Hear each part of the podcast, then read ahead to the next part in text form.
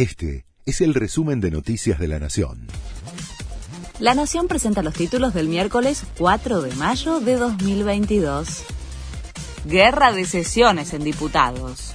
El oficialismo convocó a una sesión para el jueves, una hora antes que la pedida por la principal coalición opositora para tratar el proyecto de la boleta única de papel, resistida por el kirchnerismo.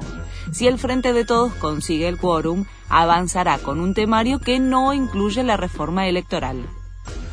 Señal de la Corte contra las amenazas de los narcos.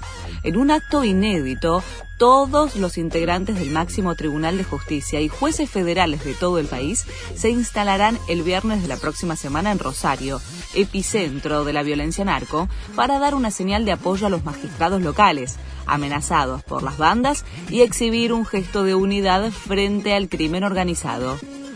La ciudad sumará una línea de subtes, pero en tramos. Subterráneos de Buenos Aires anunció que realizará los estudios de ingeniería del proyecto que servirán para elaborar los pliegos de licitación de la obra. El primer tramo de la línea F, planeada originalmente para unir Barracas con Palermo, será entre Constitución y la estación Callao de la línea D. Denuncian más abusos de los soldados rusos. La Organización de las Naciones Unidas continúa investigando decenas de casos de violencia sexual por parte de las fuerzas invasoras, entre los que se encontrarían también episodios que involucran tanto a niños como a hombres.